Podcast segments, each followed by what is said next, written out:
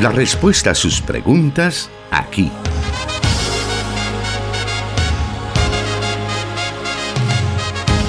En Solución Bíblica. Comenzamos.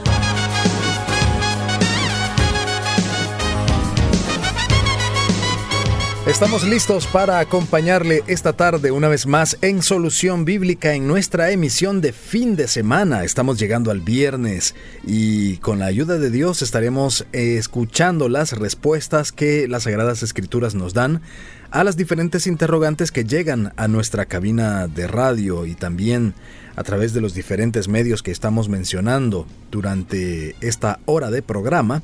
Por lo tanto, le invitamos para que usted pueda siempre estarnos enviando sus preguntas respecto a la vida cristiana, respecto a la Biblia, respecto a las diferentes eh, situaciones que podemos tener y que necesitamos una respuesta genuinamente bíblica y con el mayor de los gustos nosotros la trasladamos al pastor Jonathan Medrano, quien es el encargado de dar respuesta a cada una de sus preguntas y ya está con nosotros listo para responder. Bienvenido, pastor. Muchas gracias, hermano Miguel, y un saludo muy especial para todos los oyentes de CCR TV que en cualquier parte del país están pendientes de la transmisión que se genera desde los estudios del 98.1 FM en Santa Ana con este programa Solución Bíblica.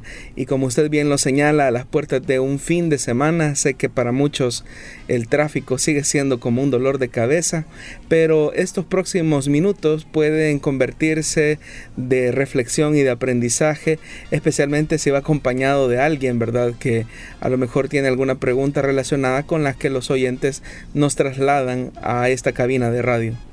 Exacto, de esa forma podemos edificarnos aún en esos momentos difíciles del día y en esos momentos difíciles del tránsito pesado que, bueno, cada día nos damos cuenta de muchas situaciones que ocurren al respecto. Y, bueno, tenemos entonces nosotros como cristianos esta opción de poder aprender mientras nos encontramos en esa condición.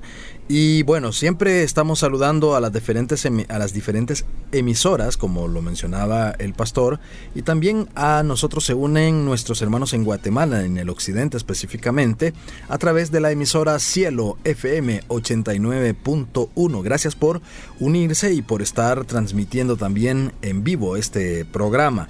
Vamos a dar inicio al programa de hoy y quiero mencionar que para hoy tenemos una serie de preguntas que se relacionan entre sí. Se han hecho pues las diferentes... Eh, se ha tomado en cuenta las diferentes preguntas que llegan cada semana para poder tener este día eh, este programa donde se van a relacionar los temas que estaremos escuchando. Así que quédese con nosotros.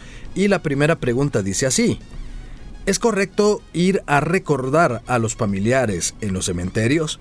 He visto que hay cristianos que cuando llegan estas fechas del año sobre las tumbas de los familiares hablan con su ser querido como si estuvieran vivos aún, nos preguntan.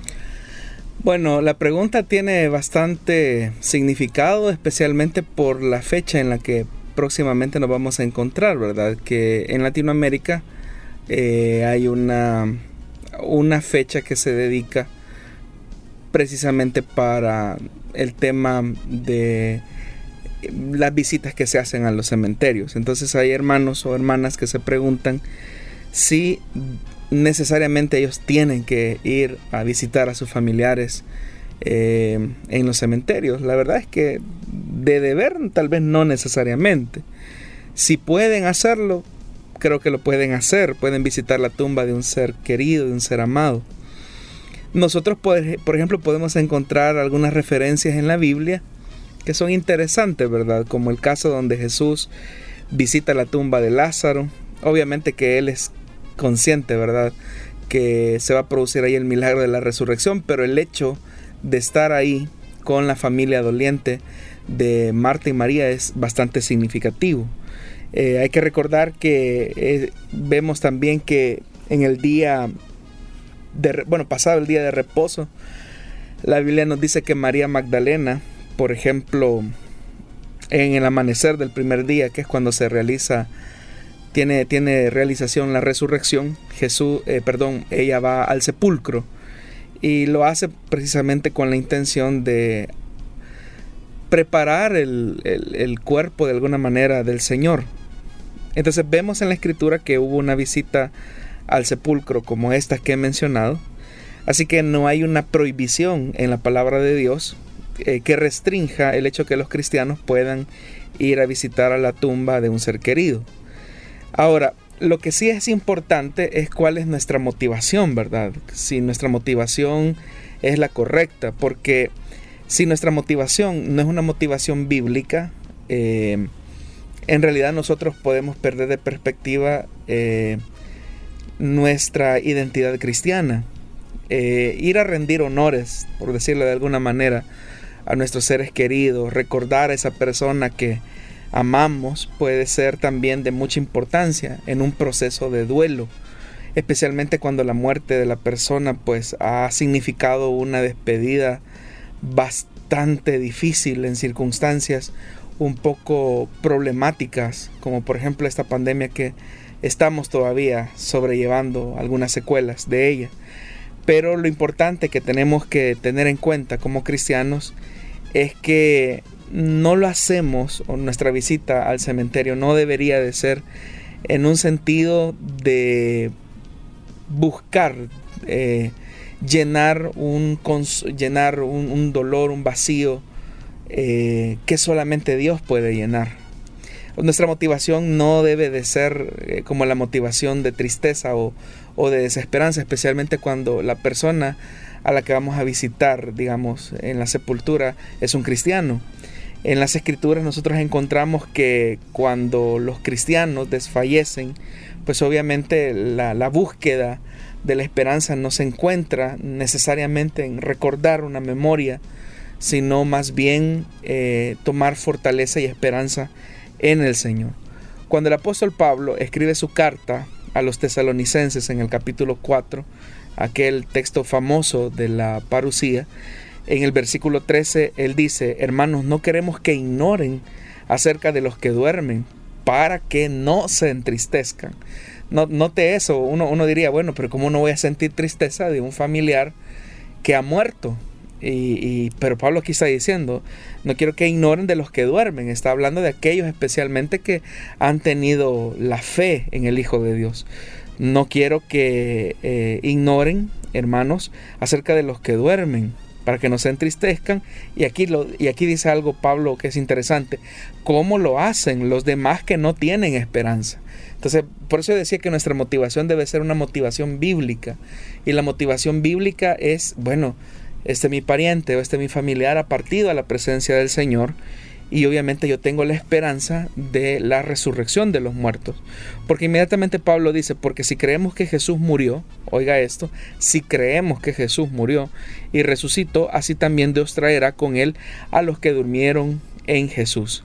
Así que si bien es cierto, nosotros nos despedimos con mucho dolor, con mucha tristeza eh, de nuestros seres amados, pero no lo hacemos de la misma forma que los inconversos, sino que lo hacemos con la esperanza de la promesa que el Señor nos hizo de la resurrección. Así que la esperanza, en el caso de aquellos que somos conscientes que hemos perdido un familiar que ha conocido el Señor, es que pues obviamente algún día nos vamos a reencontrar con ellos en, esa, en ese evento tan especial como lo es la parucía en el que se va a producir también la resurrección de los muertos.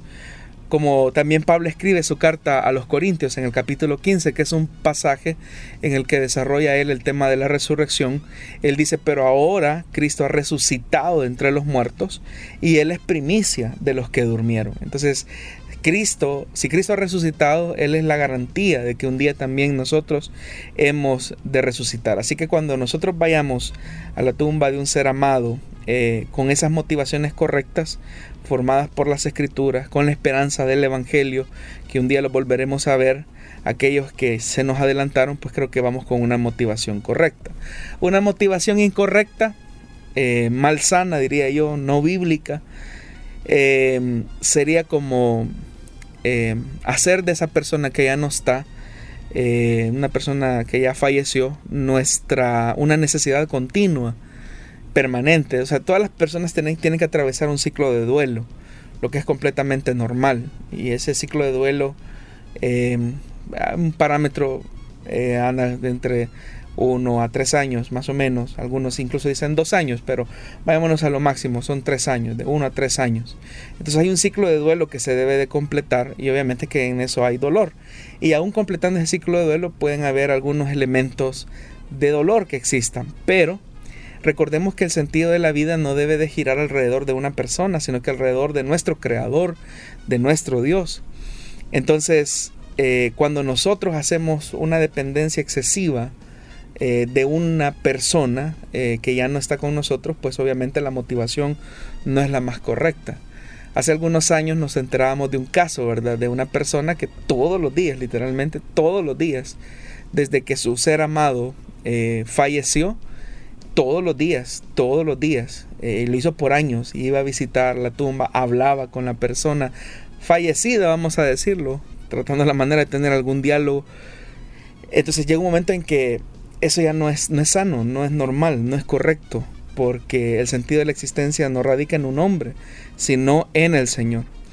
Entonces hay un punto en el que uno tiene que sentarse en la realidad, pasa su momento de, negación, de ira, eh, de confusión, pero hay un momento en que uno comienza a aceptar la realidad tal cual. Entonces esa sería una, una motivación que no sería correcta o cosas como yo te necesito para vivir, es que ¿por qué te fuiste? Entonces eh, lo que se está demostrando pues es que no, no existe la esperanza cristiana, no existe el arraigo bíblico en el que uno pone completamente la esperanza eh, completa, ¿verdad? De, creer en la, en la, palabra de Dios. Nuestra vida, por mucho que amemos a una persona, no gira alrededor de esa persona. Debe de girar alrededor de Dios. Y todos en algún momento de nuestra vida vamos a tener una pérdida significativa, la muerte tocará, si el Señor no viene, la muerte tocará a nuestras familias y vamos a sentir dolor, no vamos a dejar de ser seres humanos, pero debemos de entender que la vida no gira alrededor de esa persona, sino que gira alrededor de Dios. Y en este sentido, ¿podría ser provechoso incluso para nuestra fe la visita al cementerio en alguna medida? Yo creo que sí, hermano. Eh, tenemos que tener la oportunidad de llorar. Eh, no hay duda de que perder a un ser querido es peor que una amputación, dijo alguien, y las amputaciones pues duelen. Eh, solicitadas o no, las lágrimas fluyen cuando estamos frente a esa persona. Entonces es parte del proceso de duelo es llorar, o sea, no, no hay nada de malo en eso. Aún Jesús estando frente a la tumba de, de Lázaro, la Biblia dice que Jesús lloró, ¿verdad? Había una expresión, había una conmoción. Eh, que algunos discuten, ¿verdad? Bueno, ¿por qué Jesús estaba llorando, ¿verdad? Si sabía que lo iba a resucitar. Y ahí vemos su parte humana. También una visita al cementerio con una motivación correcta nos puede hacer ver eh, la sobriedad que debemos de tener sobre nuestra propia mortalidad de entender que hemos despedido a un ser amado, pero en algún momento de nuestra vida esa realidad nos va a tocar a nosotros. O sea, nosotros no somos eternos y así como hemos ido a dejar a seres amados al, al, panteón, al cementerio, pues también algún día nos van a ir a dejar a nosotros si el Señor no viene. Entonces, la conciencia de la muerte nos hace ver que debemos de valorar cada momento de la vida. Por eso es que, como decía el salmista en el, en el Salmo 90, ¿verdad? que el Señor nos enseñara a contar nuestros días a modo de traer sabiduría al corazón, porque el día que hoy vivimos es un día que ya no se va a volver a repetir. También de alguna otra forma, eh, cuando un creyente va con una motivación correcta a estos lugares, entiende, bueno, esto algún día, este, esta quietud, este silencio se va a romper por el poder sobrenatural de la resurrección cuando los muertos en Cristo salgan de las tumbas, resuciten primero y obviamente que si nosotros estamos con vida pues seremos transformados en un cuerpo glorificado. También eh, una visita a estos lugares nos puede ayudar a meditar, ¿verdad? A pensar, a reflexionar, qué, aprendimos del tiempo que estuvimos con esa persona, eh, qué cambios podríamos haber hecho en, nuestra vida a raíz de la pérdida de nuestro ser amado. También, ¿verdad? Hay un tema de, un respeto y un honor que creo que es fundamental, especialmente cuando los hijos eh, se hacen acompañar de sus eh, o más bien dicho, cuando sí, los hijos se hacen acompañar de, sus hijos propios, ¿verdad? Y van a decirle, bueno, mira aquí está tu abuelo, está tu abuela, fue un buen padre, fue, un buen, fue una buena madre, me dio un buen ejemplo y, de alguna manera como que son eh, espacios que permiten la reflexión familiar, eh, donde las personas comienzan a recordar, ¿verdad? Vivencias que se tuvieron con él y también se va a dar gracias, ¿verdad? Por la vida que Dios le concedió a esa persona. Eh, también, curiosamente, los cementerios pueden hasta servir de inspiración para una persona, ¿verdad? Porque dicen, bueno, aquí está una persona que fue ejemplar, ¿verdad? Que tuvo un testimonio íntegro, que siempre vivió para Dios, siempre vivió para su familia, y eso puede ser motivo de inspiración. Es decir, cuando uno va con las motivaciones correctas, cuando uno va con, con, esos elementos, pues obviamente que, está bien. Pero el problema es cuando eh, las motivaciones no son las sanas, no son las adecuadas. Eh, y es ahí donde tenemos que tener como cristianos nosotros eh, mucho cuidado, porque nos podemos ir a un extremo que no es el correcto. O sea, como que si nuestra vivencia, nuestra práctica de fe en realidad no es consistente ante las promesas que Dios ha hecho en su palabra de una vida nueva, de la resurrección de los muertos y de la realidad, hermano, que vamos de pasada en esta tierra y que nuestra ciudadanía no se encuentra aquí en este planeta, ¿verdad? Sino que se encuentra en la presencia de Dios, en el reino de Dios que Él desea establecer, donde la muerte será finalmente eh, ya no tendrá más control ni dominio sobre nosotros. Son de las, de las reflexiones que debemos de, tener. Yo en lo personal, hay gente que, digamos, como procesos eh, terapéuticos, vamos a decirlo, hablan con ese familiar. Ellos muy, muy por dentro están conscientes, ¿verdad? Que, que su familiar no les escucha pero eh, quizás como parte de sus procesos de sanidad, a lo mejor algunas personas lo hacen de esa forma, ¿verdad? Y no quisiera yo juzgar la razón por la cual lo hacen, pero por eso digo, debemos de mantener en claridad nuestra perspectiva cristiana y que como Pablo también lo señala, ¿verdad? Que así no caigamos en una tristeza desmedida, eh, como los que no tienen esperanza, como Pablo bien lo señala en la primera carta a los tesalonicenses. Muy bien, respecto a este tema es que estaremos meditando esta tarde a través de las preguntas que nos envían al programa Solución Bíblica. Vamos en estos momentos a una breve pausa y volvemos.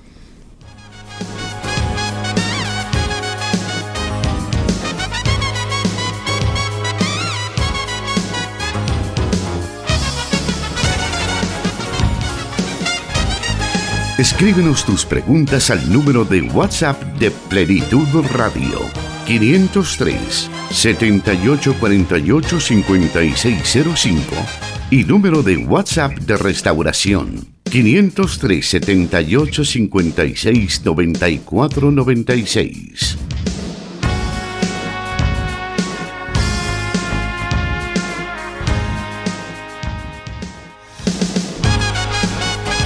A continuar dando lectura a las preguntas que usted nos ha enviado y como dije anteriormente, todas van a estar relacionadas al tema de la primera pregunta.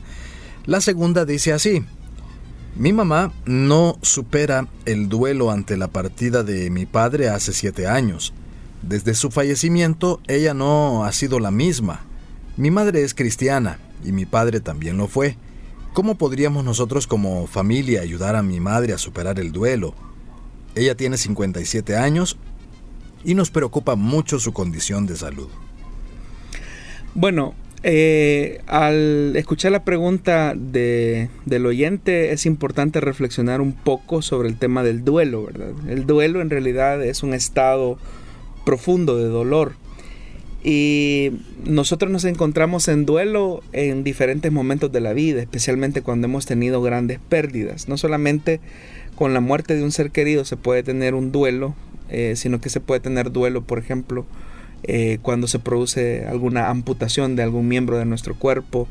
Podemos tener algún duelo y deberíamos de tenerlo cuando pecamos contra Dios y lo desobedecemos. Deberíamos de tener ese momento de duelo porque perdemos nuestra comunión con el Dios de la vida y, caemos en una condición de muerte a causa de nuestra mala decisión, de nuestra desobediencia, de nuestro pecado. Entonces el duelo en realidad forma parte del ser humano, es una expresión de nuestro corazón, que lo que dice es que se nos ha quitado o ya no tenemos algo que, que hemos valorado, que hemos hecho como nuestro. Entonces, una forma, ¿verdad?, en la que debemos de entender el duelo es que el duelo es necesario porque aunque es doloroso, eso puede ayudarnos a alinear nuestro corazón a tener una comunión más cercana con el Señor. Jesús mismo lo dijo.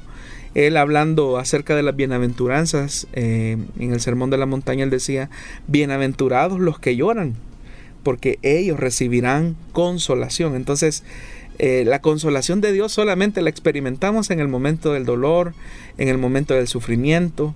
Y en realidad, hermano, como repito, el duelo no solamente se experimenta cuando perdemos a un ser amado. El duelo se puede experimentar en muchas áreas. El duelo se experimenta ante un divorcio, el duelo se experimenta ante, ante una noticia de infidelidad.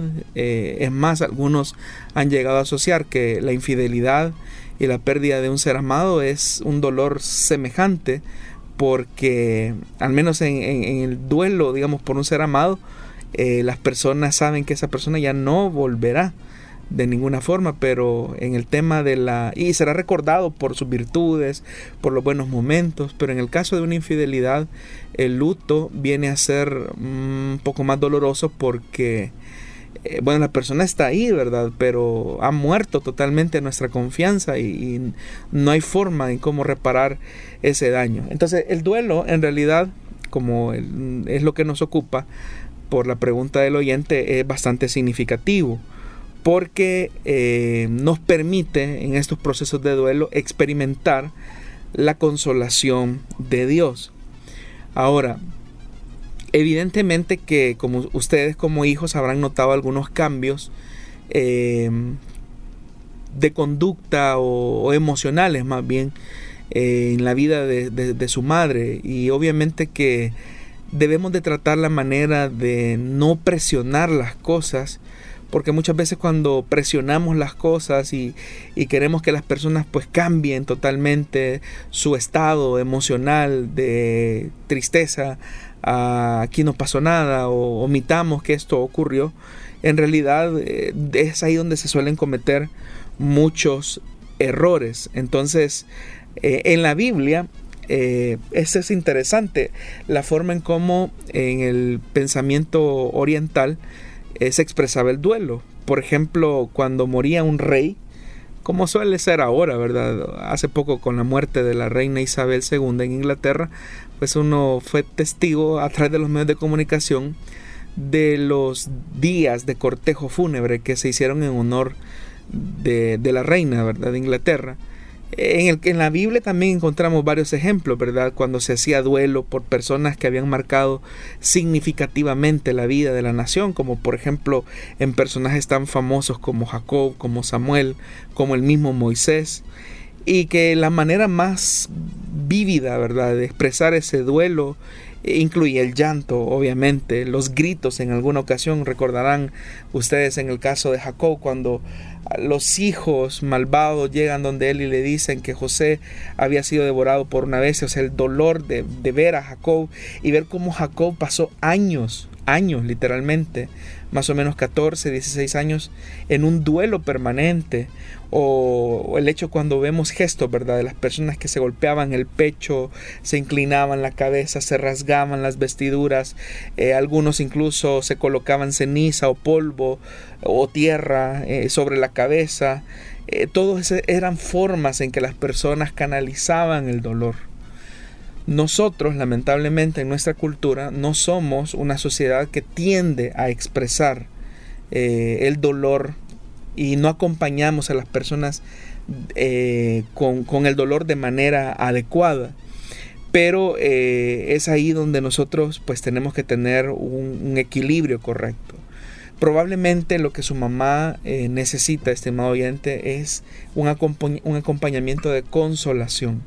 Probablemente en el caso de ustedes sienten el dolor de la pérdida de su padre, pero eh, a lo mejor hubo un proceso de sanidad un poco distinto. Entonces, si ustedes se identifican como personas más fortalecidas, deben de acompañarla, deben de, de, estar ahí con ella. Yo no sé en realidad si lo que ha sucedido es que su mamá vive sola, no lo sé.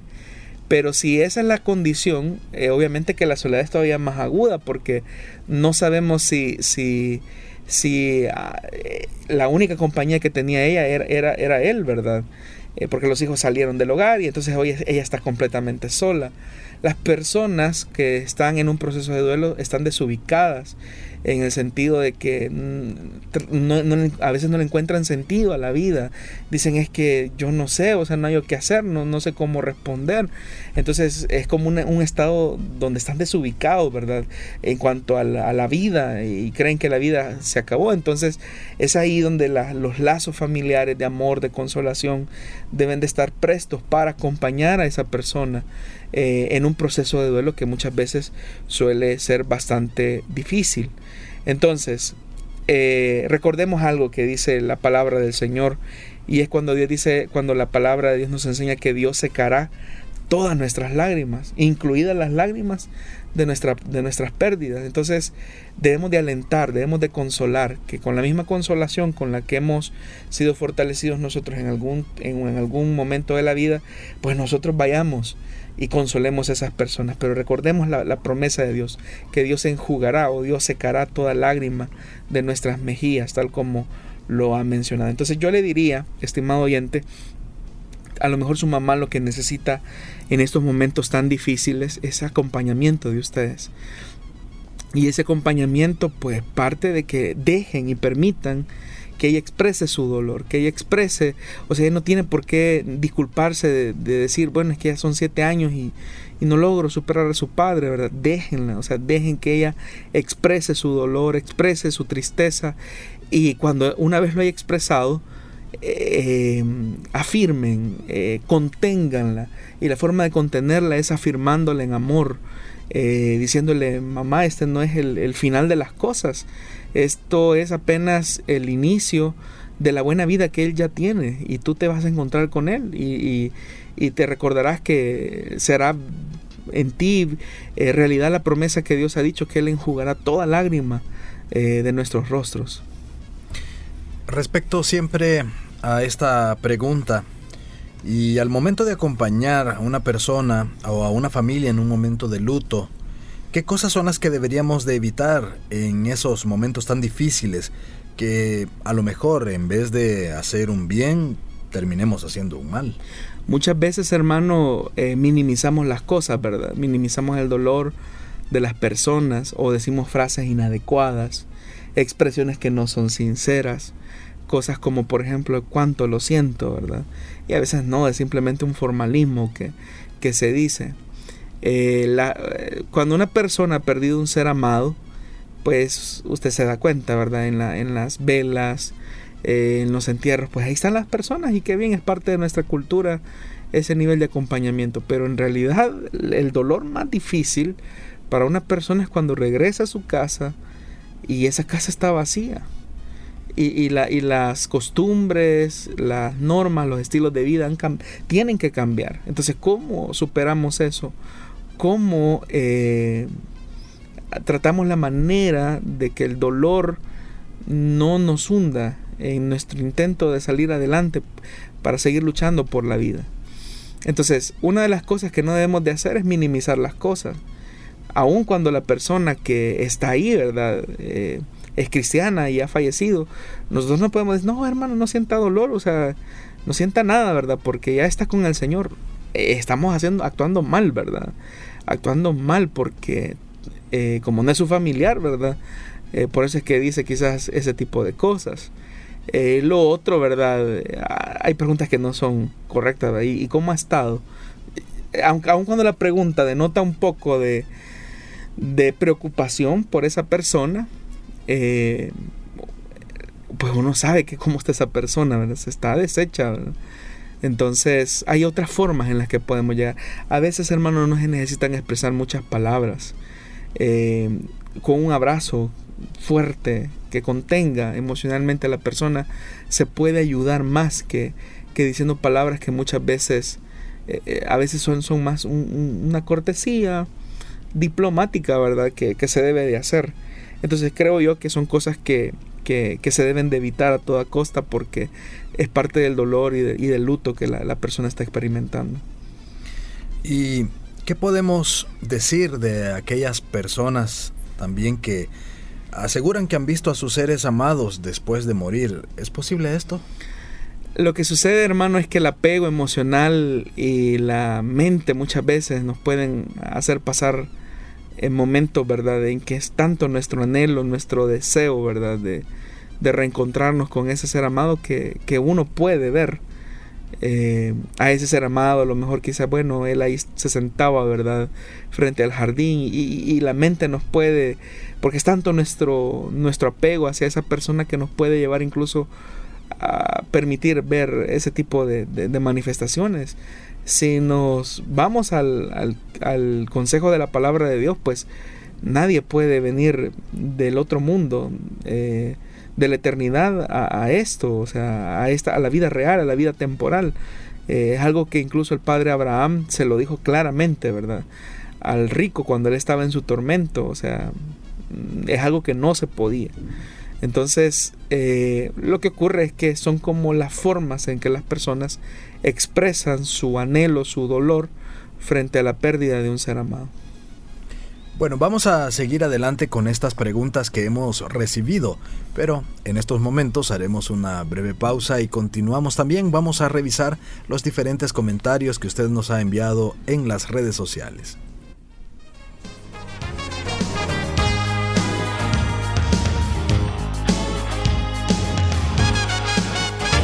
Solución Bíblica. Puedes escucharlo en Spotify.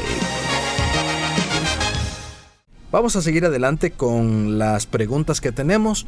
Como lo he estado repitiendo a lo largo del programa, todas están eh, relacionadas al tema de hoy y por lo tanto vamos a seguir escuchando qué es lo que nos dicen nuestros oyentes. La siguiente pregunta dice así, ¿es correcto que un cristiano anhele soñar con su familiar fallecido? ¿Cuál sería la motivación? O sea, por ¿cuál sería la razón por la cual usted quisiera soñar con su ser amado?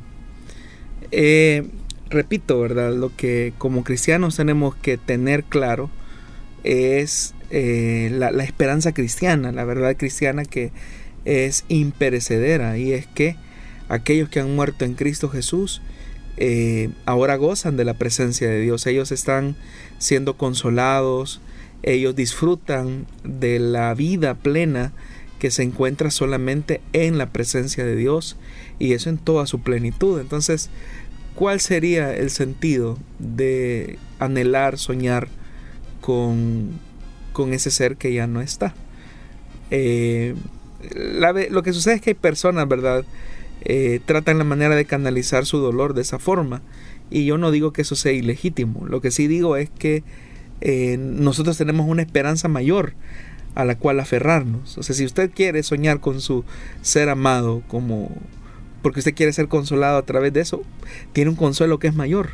O sea, y el consuelo mayor es la esperanza cristiana la esperanza de la resurrección, que no es, una, no es un sueño pasajero de, de, una, de una cuestión de segundos en nuestra, en nuestra mente, sino que es una realidad a la que vamos encaminados, siendo Jesús la primicia de esa bendición gloriosa que Él nos ha prometido a todos aquellos que creemos en Él.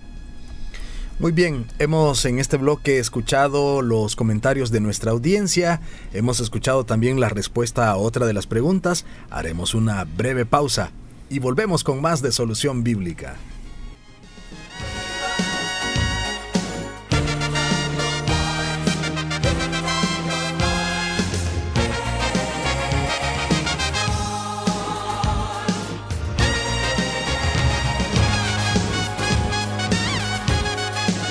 Solución Bíblica.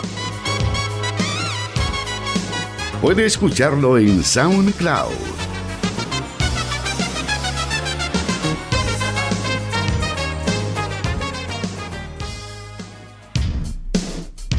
Continuamos con las preguntas de nuestra audiencia y la siguiente nos dice así.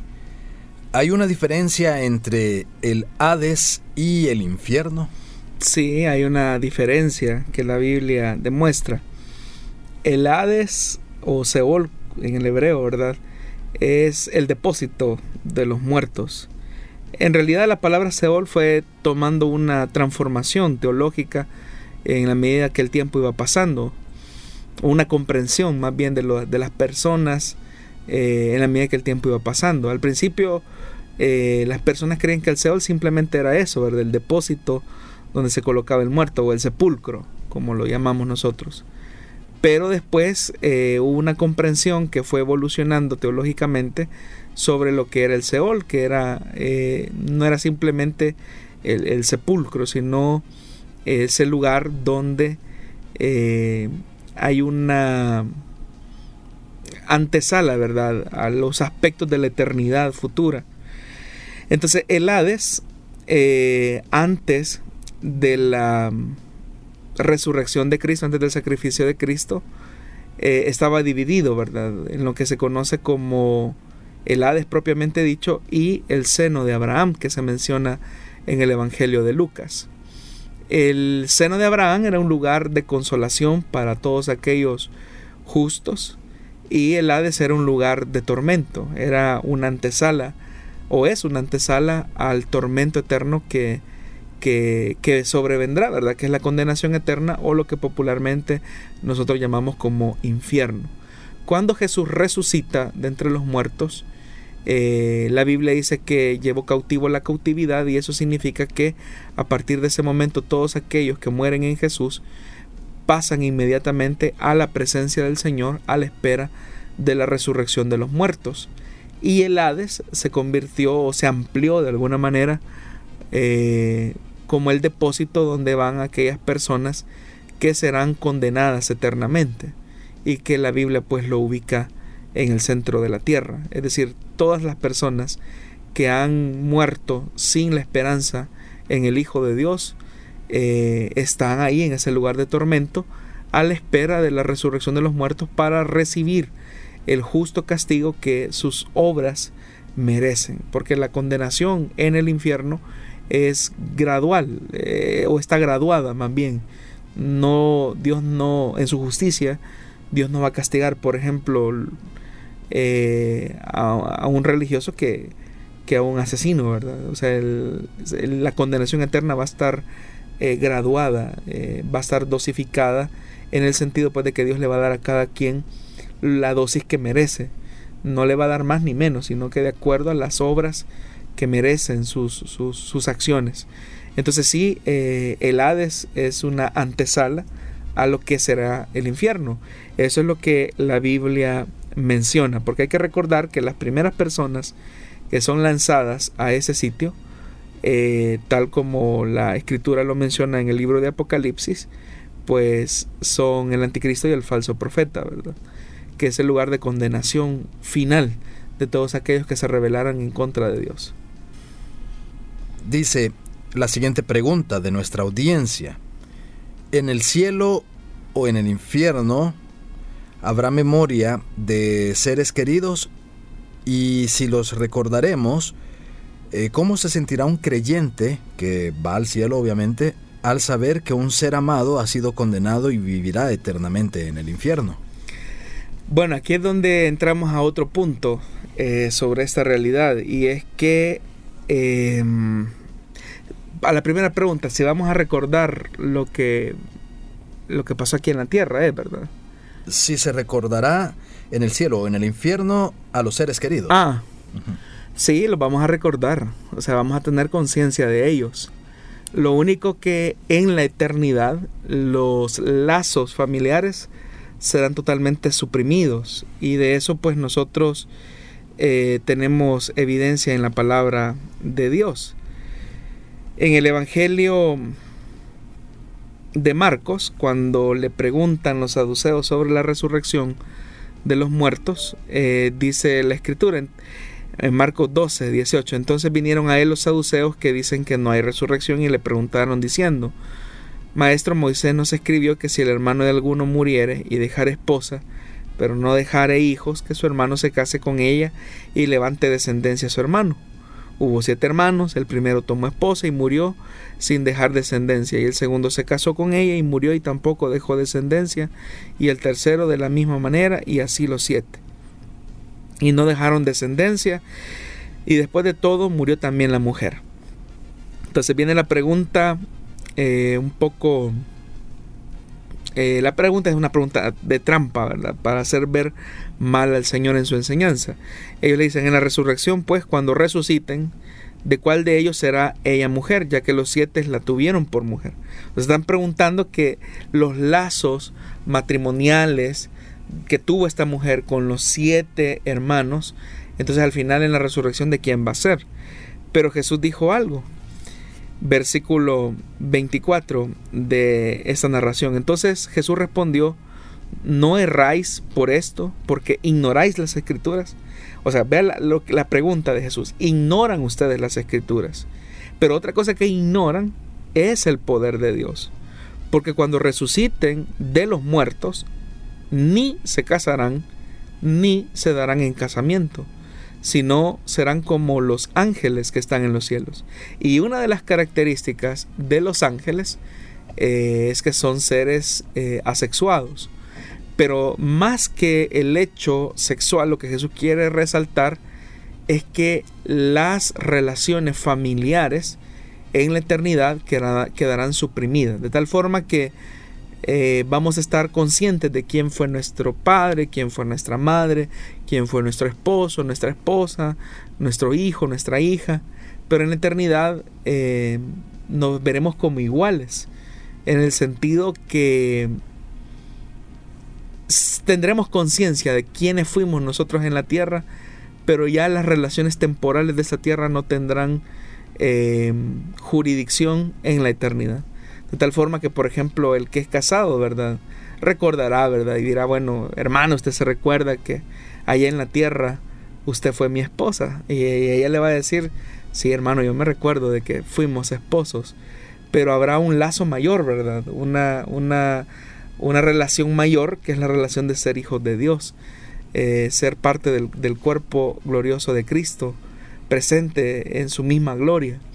Entonces ahí los lazos familiares quedan suprimidos, pero sí tendremos memoria de quiénes fueron nuestros familiares. La pregunta ahí era también si el creyente, por ejemplo, estando en la presencia del Señor, eh, iba a estar consciente de su familiar condenado, ¿verdad? Ah, sí, claro, y sentir ese dolor. Y eh, precisamente por esa razón es que los lazos familiares van a ser suprimidos. Esa es una de las razones porque no, no vamos a estar, ¿verdad?, con, en plenitud de gozo con el Señor, si todavía el vínculo, la relación con un ser querido, eh, llega al punto de decir, ay, bueno, yo aquí disfrutando de la gloria, y allá está mi abuelita, ¿verdad?, quemándose en el infierno. Entonces no sería eternidad, no sería gozo, no sería eh, plenitud completamente en la presencia de Dios. Por eso es que en la eternidad Jesús hablaba, ¿verdad? Que los saduceos ignoraban dos cosas, las escrituras y el poder de Dios. Por un lado, las escrituras en el sentido de las verdades bíblicas que ellos estaban olvidando y el poder de Dios que eh, nos reviste con un cuerpo que no es el que tenemos ahora, sino con un cuerpo incorruptible que es la esperanza que tenemos en el día glorioso de la resurrección. Ahora, con respecto a la pregunta de nuestro otro oyente que dice que, que ha escuchado que algunos evangelistas aseguran que, que han ido al infierno, ¿verdad? Y que ahí en el infierno han visto a artistas seculares. Y han escuchado los gritos de Michael Jackson, por ejemplo. Eh, ese es un invento total, ¿verdad? Por una razón sencilla.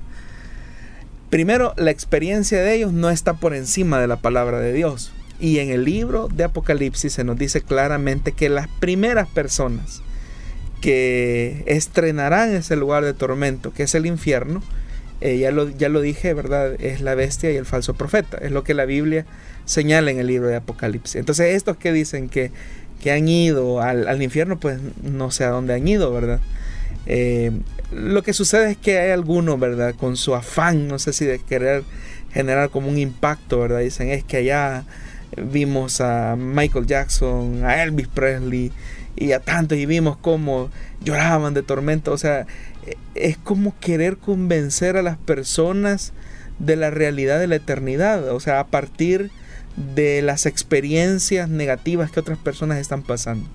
Pero la Biblia, la enseñanza escritural, tiene suficiente, fuerza como para persuadir por la acción del Espíritu Santo a una persona de la verdad. De tal forma que no es necesario eh, colocarle, ¿verdad?, ese, ese, esos aspectos terroríficos eh, que, que, se alejan de la verdad bíblica con tal de persuadir a las personas. O estamos más que claros que hay una condenación eterna para todo aquel que rechaza a Jesús. Eso es clarísimo, eso es evidente en la palabra de Dios. Y solamente eso ya es suficiente, debería ser motivo suficiente para creer lo que Dios dice en su palabra. De tal forma que colocar ese sensacionalismo, de tratar la manera de persuadir a una persona y convencer a una persona para que cree en Jesús a través del miedo mm, no nos garantiza a nosotros eh, que esa persona auténticamente tenga un encuentro real con el Hijo de Dios más que la persuasión que tiene por el terror o el miedo a no ir, a, no ir a ese lugar de condenación eterna. Entonces, eh, tenemos que tener cuidado con ese tipo de cosas. Muy bien, para avanzar y aprovechar estos minutos que restan, eh, aquí está otra pregunta. Ya nos habían dicho si se recordaría a los seres queridos, pero acá va más allá el oyente y dice, ¿recordaremos lo que fue nuestra vida en la tierra ya en la eternidad? Sí, sí, la vamos a recordar. Eh, también la Biblia nos da testimonio de esto en el Evangelio de Lucas, en el capítulo 16, ¿verdad? El famoso texto del rico y Lázaro. Eh, el pasaje claramente, ¿verdad? Nos menciona acá que hay un reconocimiento del rico en relación a Lázaro, del rico en relación a Abraham. Pero también hay una conciencia plena de lo que fue la vida. En el versículo 19, que es donde comienza este relato, dice, había un hombre rico que se vestía de púrpura y de lino fino y hacía cada día banquete con esplendidez. Había también un mendigo llamado Lázaro que estaba echado a la puerta de aquel lleno de llagas y ansiaba saciarse de las migajas que caían de la mesa del rico y aún los perros venían y le lamían las llagas. Aconteció que murió el mendigo y fue llevado por los ángeles al seno de Abraham y murió también el rico y fue sepultado y en el Hades, lo que estamos hablando, alzó sus ojos, estando en tormento, y vio de lejos a Abraham y a Lázaro en su seno. Entonces él dando voz dijo, Padre Abraham, ten misericordia de mí y envía a Lázaro, lo reconoce, para que moje la punta de su dedo en agua y refresque mi lengua, porque estoy atormentado en esta llama.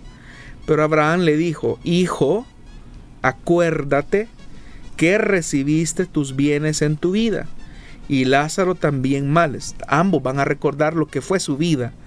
Entonces dice, eh, y Lázaro también males, pero ahora este es consolado aquí y tú atormentado. Además de todo esto, una gran cima está puesta entre nosotros y vosotros, de manera que los que quieren pasar de aquí a vosotros no pueden, ni de allá pasar acá. Entonces le dijo, te ruego pues, Padre, que le envíes a la casa de mi padre. Tiene conciencia que tiene una casa de su padre. Porque tengo cinco hermanos para que les testifiques a, eh, a, fin de que no vengan ellos también a este lugar de tormento. Y Abraham le dijo, a Moisés y a los profetas tienen, óiganos. Él entonces dijo, no, padre Abraham, pero si alguno fuere a ellos de entre los muertos se arrepentirán. Mas Abraham le dijo, si no oyen a Moisés y a los profetas, tampoco se persuadirán, aunque alguno se levantare de entre los muertos. Entonces note que hay una plena conciencia. Y por eso es que eh, Abraham le dice, recuerda hijo, en tu vida tú tuviste bienes y tus bienes te volvieron insensibles al dolor de este que ahora es consolado. Entonces, pero también el hombre es consciente y dice, bueno, la forma en que yo llevé mi vida es, es similar a la que a como la han llevado mis hermanos. Entonces mis hermanos siguen llevando la misma vida desenfrenada eh, como yo la llevé y ahora estoy acá en este lugar de tormento. Entonces sí vamos a tener memoria de lo que fue nuestra vida. En el caso del cristiano, nuestra memoria de lo que fue nuestra vida acá en la tierra nos va a inundar de profunda gratitud por el amor de Dios. Es decir, estando en la presencia de Dios, nosotros vamos a sentir tanta gratitud por lo que fue nuestra vida. Eh, y, cuando digo lo que fue nuestra vida, me estoy refiriendo a que si no hubiese sido por la misericordia de Dios, pues nosotros iríamos al lugar de condenación, seríamos hijos de ira, pero vamos a sentir tanta gratitud por lo que Dios hizo al revelar a su Hijo amado, que vamos a vivir eternamente agradecidos con Él. Entonces habrá una conciencia de lo que fue nuestra vida acá en la tierra. Y por último, queremos aprovechar con esta última pregunta que tenemos para hoy, que dice así, ¿por qué Dios creó un universo tan vasto y se cree solamente que aquí en la tierra hay vida? El Salmo capítulo 19, versículo 1, tan famoso, dice que los cielos cuentan la gloria de Dios y el firmamento proclama la obra de sus manos. Todo lo que Dios ha hecho, eh, ya seamos nosotros como criaturas, la vida silvestre, los ángeles, las estrellas, los planetas, todo, la Biblia dice que ha sido creado para su gloria. Y así como el universo es tan vasto, es tan amplio, eso nos describe la gloria de nuestro Dios. Entonces cuando vemos una imagen impresionante de la Vía Láctea o miramos uno de los planetas o una de las estrellas, quedamos asombrados. Por eso es que cuando David escribe su famoso salmo, el Salmo capítulo 8, versículo 3 dice que eh, contempló tus cielos, obra de tus dedos, la luna y las estrellas que allí fijaste. Entonces cuando uno ve la gran cantidad de estrellas, ¿verdad? Y luego leemos que los científicos han descubierto miles y miles de galaxias, cada una de las cuales contiene millones y millones de estrellas, pues nos queda a nosotros o nos debería de producir a nosotros un temor reverente hacia Dios por tan inmensa obra, por tan grande manifestación de su gloria. Tan es así que también el Salmo 147, versículo 4 nos dice, Él determina el número de las estrellas y a todas las estrellas les pone nombre. Es imposible para los seres humanos conocer la totalidad de las estrellas que existen en el firmamento, pero la Biblia dice que Dios no solamente sabe cuántas estrellas hay, sino que las conoce por nombre a cada una de ellas. Y razón también tenía el profeta Isaías cuando decía que con la mano izquierda afirmó la tierra y con la derecha desplegó los cielos y pronunció su nombre y todos ellos aparecieron. Entonces el espacio y el planeta fueron creados para la gloria de Dios. Sabemos que existen estrellas, existen planetas fuera de nuestro sistema solar y esos también fueron creados para la gloria de Dios. Entonces el sentido de esta vastedad del universo no es para llevarnos a nosotros a un punto eh, de especular sobre cosas que Dios no ha revelado y por lo cual Dios no ha revelado, entonces todo sería un invento. Pero hay cosas que sí ha revelado, como por ejemplo el hecho que Dios ha creado esta vastedad del universo para gloria de su nombre. Entonces la inmensidad del universo nos debería de llevar a la inmensidad de la grandeza del poder de nuestro Dios. Muy bien, gracias pastor por haber estado acá respondiendo a las preguntas de nuestra audiencia. Gracias hermano Miguel y gracias a usted estimado oyente que se hizo acompañar de este programa Solución Bíblica.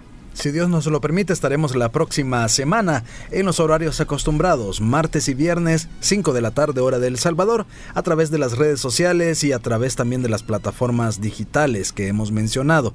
Le invitamos a estar pendiente y a estar comunicándose con nosotros, enviándonos sus preguntas a través de los medios de Corporación Cristiana de Radio y Televisión. Hasta la próxima, Dios le bendiga.